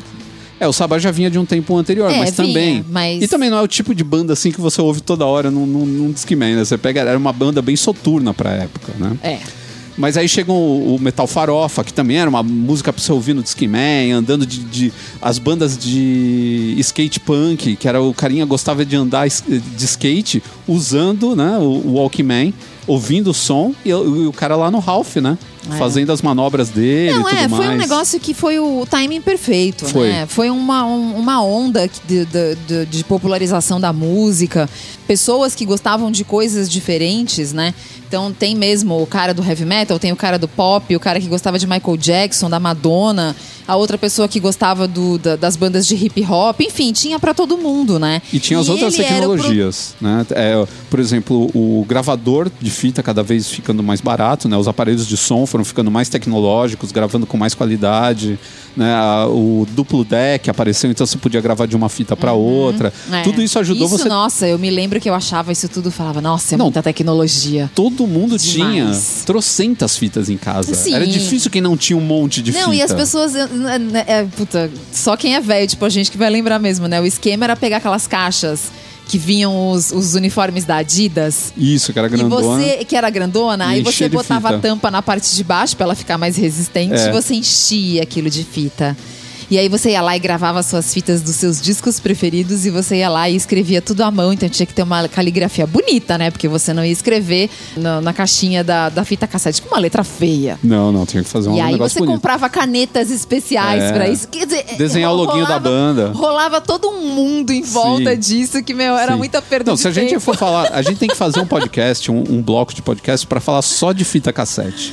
Porque é todo um mundo é. em volta da fita Sim, cassete. sim. Quando surgiram as primeiras fitas de alta qualidade pra gravar CD. É. Nossa, tinha tanta coisa envol- envolvida com isso. Eu me lembro quando a BASF lançou aquela Chrome, que Chrome. o som dela era maravilhoso. Bem mais legal do que as perto outras. do que a gente tinha naquela época, né? É. Porque hoje... E outra coisa também que eu acho que incentivou isso foi o fato de, por exemplo, no Brasil a gente não ter muito acesso a certos discos. Então a gente mandava gravar na casa de um amigo nosso É. que tinha o disco. Então você, pra ouvir, você tinha que ter ali um tocador de fita, É. algum tipo de. E aí, se você tinha em casa, beleza. Se você não tinha. Você, que era outra coisa também, né? Você fala assim: ah, se o rádio já tinha o, o- a entrada pra fone, por que, que você não ouvia o rádio? Porque o rádio não tocava o que a gente queria. Não, o rádio tocava jabaculância, E né? quando tocava o que a gente queria, o maldito do locutor ainda falava, por, cima, da música. Era o maior trauma. Você ficava esperando tocar a música que você gostava pra você ir lá e gravar a fita. Aí quando tava terminando, o cara entrava por cima. Não, mas mesmo falava, quando você tava ouvindo "Estragou normalmente, tudo." era um saco. Era um saco. Você tava ouvindo a música, você adorava, você tava cantando um refrão, É. entrava o cara falando, ou então a vinheta da rádio. É. Né? 89. É. Quem queria Não, uma porcaria dessa? com certeza. Quando eu me lembro dessas coisas, eu falo, gente, toda essa nostalgia que existe dos anos 80.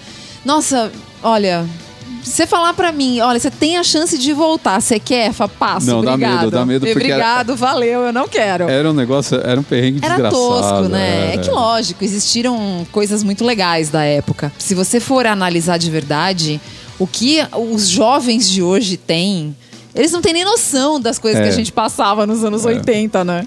E outro dado curioso que eu fiquei sabendo é que o senhor Akio Morita, que foi o responsável pelo, pelo pedido do Walkman, né, que era o, o, o diretor lá da Sony, né, era- acho que era um dos presidentes, ele, o- os vendedores falaram isso não vai vender.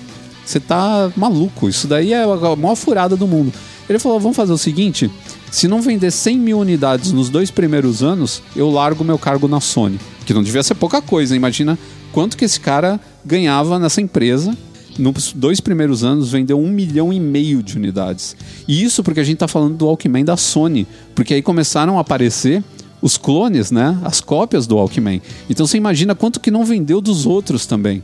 E assim, né, foi o Walkman um grande sucesso até os anos 90, quando começaram a surgir É, os digitais, se, os se formatos a gente parar digitais. pensar hoje, ele é um trambolho para os nossos padrões de hoje. Mas para uma época que você, tudo que você tinha era um, um toca-disco para você usar em casa, que era caixa de som, tampa, agulha, aquele inferno todo. Poxa, você ter um negócio desse realmente era revolucionário na É, época. você carregava sua música pra onde você queria. Pois é. Era uma sensação de liberdade que a gente não tinha até então. É engraçado também pensar que em 84 já existia o Discman. Pois é, mas aqui no Brasil, como Era muito gente... caro. É, mas como também no Brasil a gente sempre foi muito atrasado, eu já me lembro da popularização do Discman já nos anos 90. É, no começo dos anos 90 que eu comecei a ver mais. No começo também ele era tosco. Você passava, você passava num buraco com o carro ele pulava. É. Nossa, os Era- de carro eram péssimos, Eram né? péssimos, né? É. Depois inventaram o sistema né, de atraso, então quando pulava ele mesmo já compensava e tudo mais. Mas ele chamava Discman e depois a, a Sony matou o nome Discman tudo virou Walkman. Toda a linha deles, de tocadores, até os digitais, chamavam Walkman. É que é engraçado, porque tipo, é uma coisa que eu já não já nem me lembro mais, porque eu lembro que eu já parei com esse negócio de, de carregar música em Walkman, Discman, já Final dos anos 90. final dos anos ali. 90. E aí, começo de anos 2000, a gente ainda não tinha, né, o, o, o iPod. Mas aí você já veio tinha- um pouco depois. Você tinha o mini disc, que é um MD, você É. tinha o DAT, que era digital audio tape, que era a fitinha Mas eu, digital. eu já não tive, porque eu não tinha dinheiro pra ter É, eram porque caros. eles eram caros. Eram, eram caros, mas também a 1MD você conseguia gravar acho que 100 músicas na época. É, eu não me lembro. Eu me lembro que era, era bacana, assim. Eu lembro que meu primo tinha e eu É. olhava e falava, nossa, é mó legal, mas putz, é muito caro, não vou gastar dinheiro E era pequenininho, então negócio." você pegava, colocar 3 MD no bolso, ia viajar e ouvia a música a viagem Isso, inteira. Era bem é. legal. Mas aí já não tive. E aí depois, já quando entrou a febre do, do MP3, aí a gente tinha. Quando não tinha dinheiro pra comprar o iPod, enquanto eu não tive dinheiro pra comprar o iPod, eu tinha aqueles genéricos, né? Que você comprava nos Xing Ling da vida. É. Que não eram bons, mas acabavam funcionando Ah, por quebrava um um tempo galho. e quebravam um galho. Mas, é, e eu acabei nem. Eu me lembro que na época que a Sony parou de fazer o Walkman, eu lembro que saiu notícia é, em vários lugares, mas já me soava uma coisa tão antiga Foi em 2010. que eu falava, "Ai, mas ainda Ele fazem durou 30 isso? anos. 30 anos. Pois é. Quem será que ainda comprava no final? Porque já É, soava então, uma coisa com- muito com que- anacrônica, né? É, então, a gente sabe que nos anos 80 ele tinha aquela facilidade de também gravar, então muito repórter usou o Walkman. Então, e eu nem gravador. soube disso. É. Eu nem sabia coisa- dessa, dessa particularidade pra mim que ele nunca tinha gravado. E outra coisa interessante é que os primeiros, eles tinham dois, duas entradas de fone de ouvido. Então, se você quisesse ouvir uma ro- música romântica com sua pitula, você podia. que eu acho bem legal. Você tá com um amigo e tal, legal. quer ouvir a mesma música, tem ali. Legal, naquela época era necessário, né? Hoje É. que a gente não precisa mais disso. Mas aí depois eh, realmente foi caindo, porque outras tecnologias foram surgindo, os próprios celulares começaram a reproduzir MP3. É. Né? A própria Sony lançou os Walkman, lembra? Os celulares Sim, da linha é Walkman também, mesmo, que é. vinham com o, o loguinho do Walkman e tudo mais. Tinha o Sony, que era aquele que eu tive que tocar, ele acendia umas cores, né? ele, ele trocava de cor. a- a- Tudo isso é um mundo pré-iPhone, né? Pré-iPhone, né? Meu Mas Deus do já céu, já naquela parece que é tão época- velho também. Já naquela época você conseguia gravar, sei lá, umas 100, 120 músicas, que era pra. Na época era bastante coisa. É. Você Né? passava, né, do seu computador pro celular, Pegava as já que era você uma gostava tecnologia mais. foda pra época. Pegava as que você gostava mais e ok, né? É. Mas eu tenho certeza que todo mundo que tá ouvindo esse podcast, de ouvir a gente falar do Walkman, se teve o Walkman, lembrou daquele modelo com carinho, porque era um companheiro. Era. Ele andava junto com a gente onde Sim. fosse. Eu lembro de colocar ele dentro da, da mochila. Sim. Dentro da bolsa, quando eu fazia a Pan-Americana, tinha aquela bolsona 3 que a gente tinha que levar. Eu jogava lá dentro com um monte de fita, ficava tudo espalhado. Nossa, eu me lembro de carregar na época da faculdade, eu carregava o Discman, carregava tipo um, um CD dentro dele. Um monte de pilha dentro da bolsa. Isso. E ainda carregava mais um ou dois CDs, dependendo do tanto de peso que eu levava naquele dia. Ainda carregava mais um ou dois CDs pra poder trocar no meio do caminho. Olha isso, você tinha que abrir a É. bagaça, trocar o CD e a gente achava o máximo. Aí você saía de jaqueta, você colocava uma, uma fita em cada bolso da jaqueta, o, o Walkman dentro de um bolso de então, baixo. eu já não fazia isso, eu carregava tudo na minha mochila. É, mas homem que é, não carrega, né? é. Então, se não tava de mochila, fazia isso. Saía de jaqueta e enchia os bolsos de coisa, bolso É, interno. gente, o cara, nossa. se ele levasse um tiro, destruía uma fita, mas ele não morria. Pois é, mas era a vida, né, do pessoal dos anos 80. Se alguém que tá ouvindo esse podcast ainda tem, manda pra gente a foto, tira uma fotinho do celular e manda pelo Instagram, pelo qualquer coisa dessas que você tiver em contato com a gente, pode mandar por e-mail, manda a foto que a gente quer ver, a gente Pois quer é, a tá gente curioso não tem mais. de A saber. gente não tem mais. Eu acho que eu tenho jogado em algum lugar, vou procurar.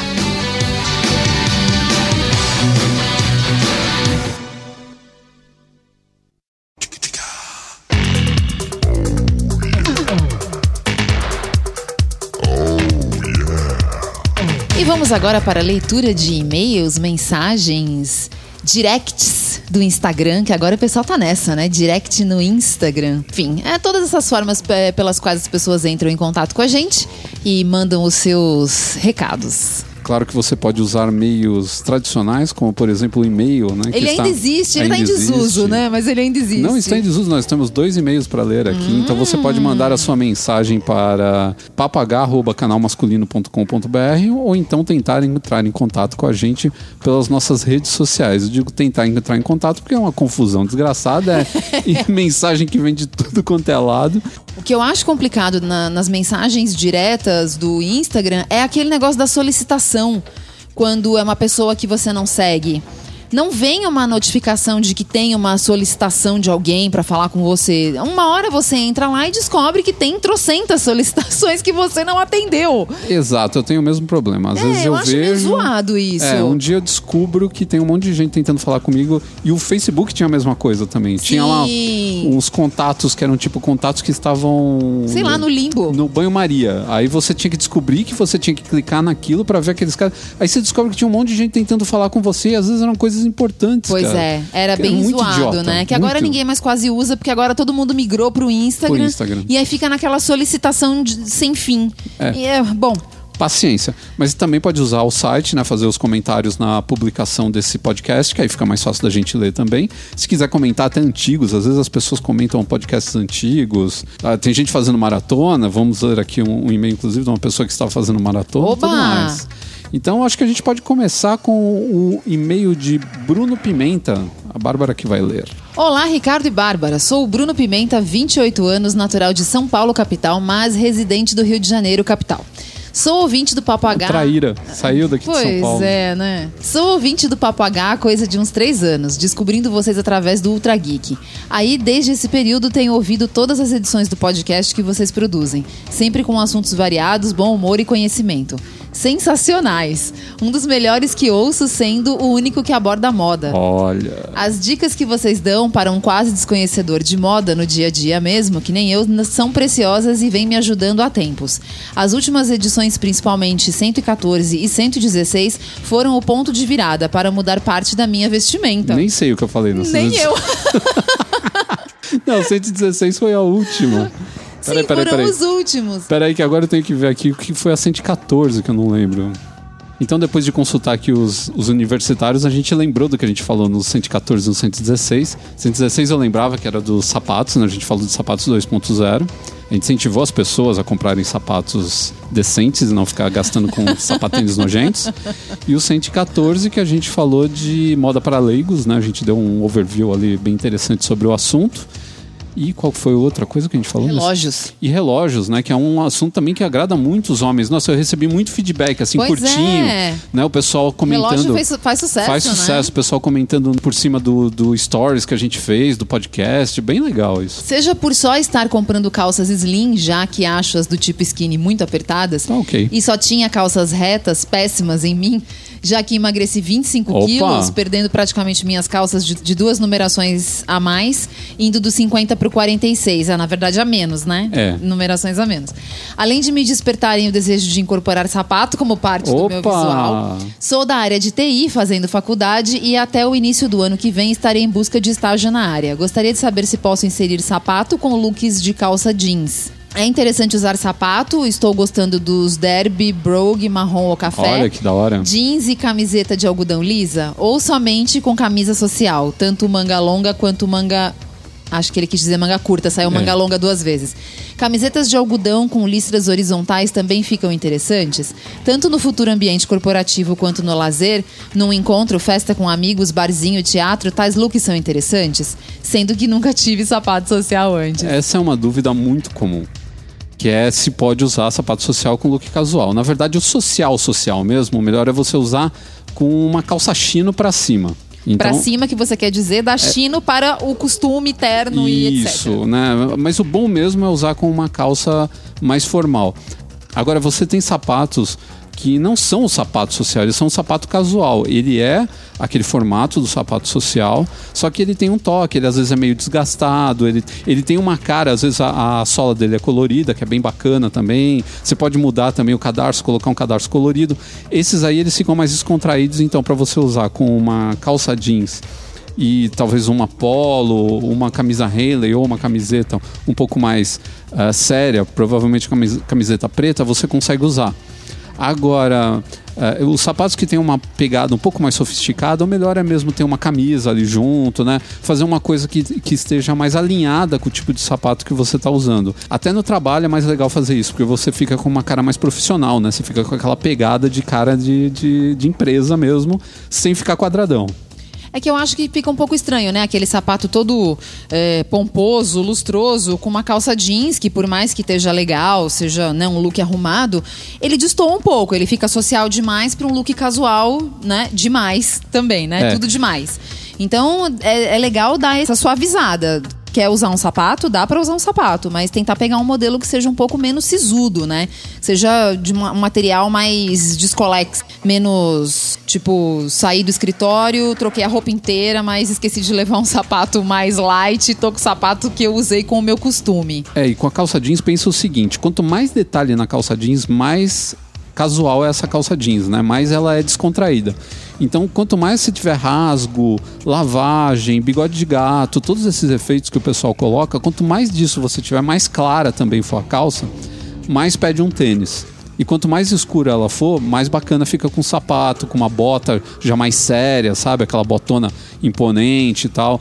Então tenta é, parear o- o- a roupa dessa maneira. Quanto mais detalhe tiver, quanto mais liberdades o cara que criou a, a peça de roupa teve para fazer essa roupa, mais você tenta levar ela pro lado casual. Quanto mais formal ela for ou menos elementos ela tiver nela, ela for simples, a, a peça quanto mais básica, nesse caso do jeans, né, escura, sem muita lavagem, sem nada, aí você já pode empurrar ela mais pro lado do social. Então dá para usar com um blazer por cima, fica bacana. Você até pode usar uma calça destroyed, né, que é aquela toda rasgada com blazer, mas fica uma coisa muito mais descolada. É mais para você ir, por exemplo, numa festa ou numa balada e não pro trabalho, por exemplo. né? Então você pode ir no encontro, você pergunta, ah, quer colocar uma, uma calça mais descolada, colocar um sapato e uma, uma camisa um pouco mais eh, informal, tudo bem. Pro encontro, para uma festa com amigos, um barzinho, é bacana. Até a camisa listrada que você falou, alguns sapatos ficam legais com ela. Se você colocar aqueles sapatos que tem o que a gente chama de mock toe, né? Que é aquela, aquela ponta toda costurada. Você pode usar um, um loafer, né? Que é aquele sapato sem o cadarço, que tem essa pegada mais casual. Tem os docksides, tem aí um monte, uma infinidade de sapatos que você pode usar. Esses mais tipo Derby ou Oxford, se ele for muito serião, eu acho que fica um pouco ruim de você usar com camiseta, com jeans muito descontraído. Tenta jogar talvez uma chino, uma camisa mais acertada ao corpo, alguma coisa assim. Fazer uma coisa eh, um pouquinho mais sofisticada. Desde já agradeço o espaço, espero que vocês leiam meu e-mail no podcast. Já lemos. E muito obrigada e sucesso pra vocês. Abraços. Valeu, Bruno. Um abração pra você também. Pra você também. Tem aqui outro e-mail que é do Anderson Garcia. O Anderson já mandou e-mail pra gente. É verdade, eu ia falar, eu conheço esse nome. Não, e eu descobri que Andy Garcia e Anderson Garcia são a mesma pessoa, porque eu li dois comentários dele achando que eram pessoas diferentes. um eu achei que era o ator de Hollywood que tinha mandado pra Sim, gente, né? porque é óbvio que ele lê o canal masculino e ouve É. o nosso podcast. Em Claro. português, sem Fiquei dúvida. super feliz porque eu sou fã dos Intocáveis, do Poderoso Chefão e tudo mais. e não era, descobri que era o Andy Garcia que mora em São Carlos. Não Opa. é a mesma coisa. Não é Hollywood. Mas a gente ama ele mesmo assim porque a gente ama todos os nossos ouvintes. O que, que ele fala na mensagem que ele mandou pra gente? Olá, Bárbara e Ricardo. Já mantei outras mensagens, eu sei, acabei de falar. Mas dessa vez vou fazer direito. Sou de São Carlos SP, 39 anos, analista de sistemas e mestrando em computação. Como a gente tem galera de tecnologia com a Pois gente, hein? é. É legal, eu gosto dessa galera. Terminei hoje. Eu gosto porque eu tenho inveja dos salários deles, entendeu? Ah, não são eles- todos não, coitados. Não, mas eles ganham bem, Ganham meu. bem, Pô, ganham tem bem. vaga de estágio de, de salário de mais de dois pau. É, uma não é pouca estágio coisa, tá bem. Terminei hoje de maratonar os 116 episódios Ah, desse distinto cê podcast. tá brincando. E gostaria de compartilhar um pouco dessa experiência. Pô, Meu Deus. graças a Deus ele foi sucinto, porque senão seria uma bíblia. Anderson, meu filho, como é que você conseguiu? Eu juro que eu não conseguiria me ouvir em 116 episódios. Luiz, será que ele fez tipo do 116 pro primeiro? Porque é uma Nossa, máquina do olha, tempo, hein? é uma máquina do tempo, com certeza. Dá pra perceber, acho que as mudanças de comportamento, de Sim. tudo ali. Não me lembro exatamente como cheguei até o canal masculino, mas provavelmente pelo YouTube.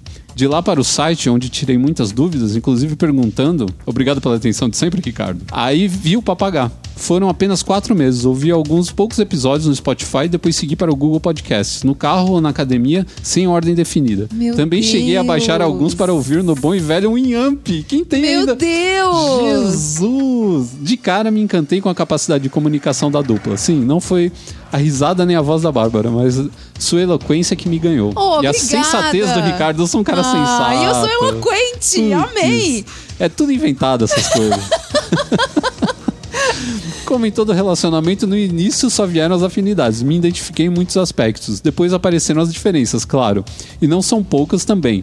Mas isso é um bom sinal, afinal ainda estou aqui. E um relacionamento que passa por duas etapas tem tudo para ser duradouro. Não, isso é uma verdade. As pessoas às vezes querem que, eh, quando você encontra alguém que você vai é, ouvir, né? Alguém que vai te dar um, um conteúdo de consumo, quer que é, concordar Você com tudo. exatamente o Isso que não ela existe. pensa, né? Isso É. não existe. Vocês têm liberdade como ouvintes, inclusive, para falar, olha, eu não concordo com tal coisa. Se for com educação, dá pra gente conversar numa boa, maravilhosamente, que é o É. que faz muita gente aqui. É. Já muita gente já falou, ah, eu acho que vocês erraram no- em algumas coisas.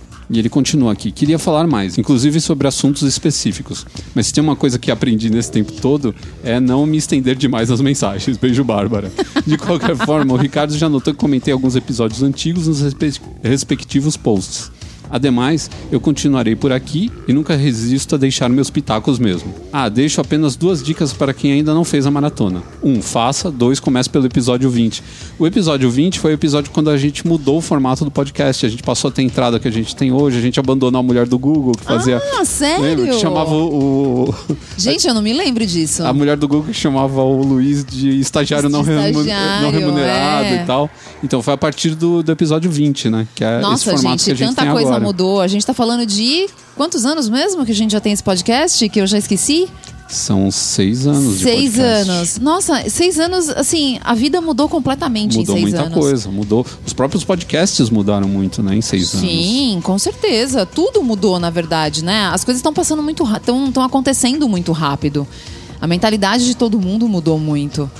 Então a gente deixa nosso abraço aqui para o nosso querido Anderson, que já participou várias vezes aqui e continua mandando e-mails. É assim que eu gosto, é assim que a gente acha legal, o pessoal tá sempre participando.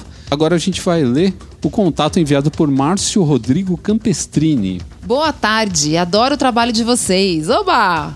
Sempre ouço podcast. Pensando no último podcast onde vocês falaram sobre sapatos, gostaria de saber como vocês avaliam os sapatos da Sandro Moscoloni. Recebi algumas indicações, mas gostaria de saber o que vocês pensam dos produtos deles. Obrigado.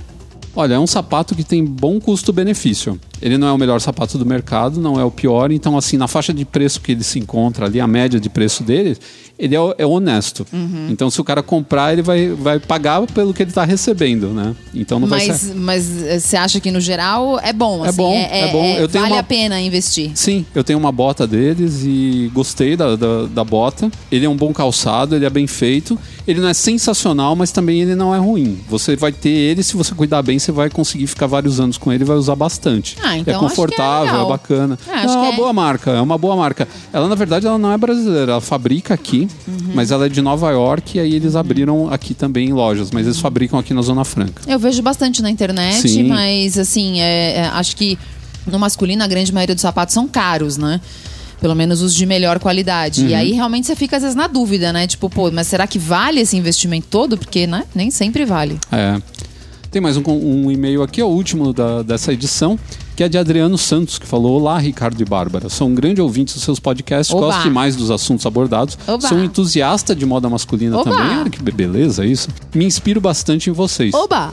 Viajo bastante e vocês são sempre meus companheiros de estrada. Já estou aguardando o próximo, moro em Campinas, São Paulo. Forte abraço, Ah, muito abraço para você também, Adriano. Pra você também, Olha, Adriano. incríveis e-mails aqui e mensagens, né? Pois Curtas é. ou longas, todas foram muito bacanas. Obrigado a vocês por mandar toda essa interação. A gente adora ler esses e-mails e ficar sabendo qual é a opinião de vocês. Não, e quem são essas pessoas que ouvem a gente, né? Pois Porque se não é. são essas mensagens, a gente não tem noção nenhuma, Fica né? aquele contato meio unilateral, né? Só a É, gente fala. Só a gente fala. É, não. que A gente quer saber todo mundo o que, está acontecendo, o que, está rolando com vocês. Pode mandar pra gente que a gente recebe com o coração aberto.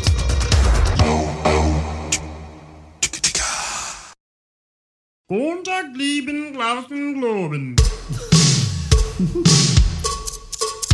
I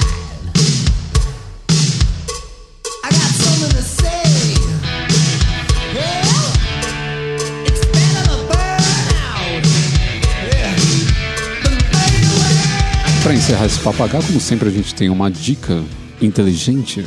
Isso aí é você que tá falando, né? Sim, porque sou eu que vou Que dar a a dica. dica inteligente É. é você que tá falando. Na minha dica nesse podcast, não sei se a gente já falou isso antes, mas acho que a gente nunca falou. Eu acho que todo cavalheiro tem que ter um alfaiate para chamar de seu. Uh! Mas assim, não só pra. E a gente fala em alfaiate. Eu acho muito chato a gente ter o termo costureira e alfaiate. Eu acho que tinha que ter um nome alfaiate pra mulher. Sempre que a gente vai falar de mulher, a gente chama de costureira. É. É que é- acho que é alfaiate tanto pra homem quanto pra mulher. Eu, Eu acho que o acredito que, termo é. sim. Porque é, existem- A pessoa que faz a roupa sob medida. Isso, porque existem mulheres também que fazem alfaiataria, né? Que manjam de alfaiataria. E elas não são alfaiatizas, sabe? Alguma Uhum. Não, coisa acho desse que não. tipo. Não tem esse nome, eu tô inventando agora. Mas é bom você eh, começar a pensar no alfaiate, ou, ou pelo menos de uma pessoa que faça ajustes nas suas roupas e que você Uhum. tenha uma certa confiança na habilidade dessas pessoas. Porque a partir do momento que você tem alguém que faz isso, você passa a gastar muito menos com roupa, porque muita coisa que você vai jogar fora você acaba não jogando fora. Você descobre que você pode dar uma reformadinha, né? pode dar uma ajustadinha e tal. E muita coisa também que você achava que não ficava boa no seu corpo passa a ficar porque a pessoa vai lá dar uma ajustada, diminui uma manga, faz uma, uma barra um pouquinho mais bem feitinha tal, e acaba deixando você um cara mais elegante. Então, alfaiate, na verdade, era um cara. É, é que a gente perdeu um pouco essa cul- cultura do alfaiate, né? Sim. Perdeu Conforme- bastante. Foi passando os anos, né? no- sei lá, décadas atrás, todo homem conhecia um bom alfaiate e quando precisava de alguma coisa levava nele. Eu tinha uma boa costureira. É porque não existiu preta por ter. Não. Né? Ou tinha, mas, por exemplo, se usava muito mais alfaiataria, né? Então o homem Sim, precisava é. ter né, esse contato com, com um cara que manjasse dos paranauês das roupas bacanas. Então é bom começar a voltar a pensar nisso, porque hoje a gente não quer mais roupa com qualquer caimento. A gente está pensando cada vez mais em, em peças de alfaiataria. Você vê hoje você tem calça de alfaiataria sendo usada com camiseta Uhum. e tênis. Só que você não quer a calça toda zoada, com, com um caimento todo horrível. Você É. quer um caimento bacana, você quer uma barra bem feita. Às vezes você é moderninho, você quer uma cropped que é um pouquinho mais curtinha, que mostra a canelinha ali. É, ou- então, né? aí você precisa mandar pra alguém realmente que entenda da coisa, porque também esse pessoal que faz qualquer coisa não resolve nada. Então, Ainda estraga a peça que você às vezes pagou um bom dinheiro. e muitos deles não têm muita noção mesmo. Muito desatualizados nas Sim, coisas. eles ainda têm aquela mentalidade de 20 anos atrás que a coisa era daquele jeito e ponto final, né? Não se atualizam. E isso é bem ruim. Mas, independente disso, eu acho que a, a gente precisa começar a pensar na peça sob medida mesmo também. Também. Não só no ajuste. E para isso você precisa ter alguém que realmente seja de confiança, porque você vai pagar um bom dinheiro, então a peça tem que ficar legal no seu corpo. Seja um terno ou uma camisa. A gente tá começando a ver, eu tenho começado a ver muito timidamente camisaria sob medida para mulher. Pra mulher, né? É, É, tá mas começando. é bem pouquinho ainda. Mas é um público que está começando a aparecer. Tanto a mulher quanto o homem está repensando essa coisa de roupa sob medida Uhum. e está usando muito mais ou está comprando mais também. Então, é, aos poucos, os alfaiates, os, os fazedores de terno, vamos falar assim, eles estão voltando. A gente já tem aqui em São Paulo vários que estão fazendo terno sob medida. Então aquela coisa de comprar o terno pronto e só ajustar é, manga e, e barra tá também acabando. As próprias lojas estão voltando até alfaiates internos para fazer ajuste no que você está comprando na loja. Isso ah, também isso é é importante. É, isso é bem bom. Então, sempre que você for na loja, às vezes a, a diferença que você vai pagar no alfaiate vale, vale a pena você pagar no terno. Você foi numa loja, o terno tá 1.200, na outra tá 1.000, às vezes esses 200 é o que você iria pagar no alfaiate, mas essa loja de 1.200 tem uma pessoa lá dentro que vai fazer os ajustes de graça para você. Então você mata dois coelhos com uma só caixa d'água, né? Você dá duas pauladas de uma vez só. Pode ser uma boa alternativa para quem não quer ficar indo para cima e para baixo levando roupa para fazer ajuste. Essa foi a dica do nosso papagaio número 117. Lembrando a todos vocês que nós temos também o nosso padrim, que é padrim.com.br barra canal masculino. Se você quiser fazer as suas doações lá, nós estamos à sua espera. Afinal, a gente não vive de brisa. Os boletos que o digam. os boletos que eu digo. E é isso aí então, minha gente. Muito obrigado pela companhia de vocês. Um abraço a todo mundo e até o próximo. Tchau.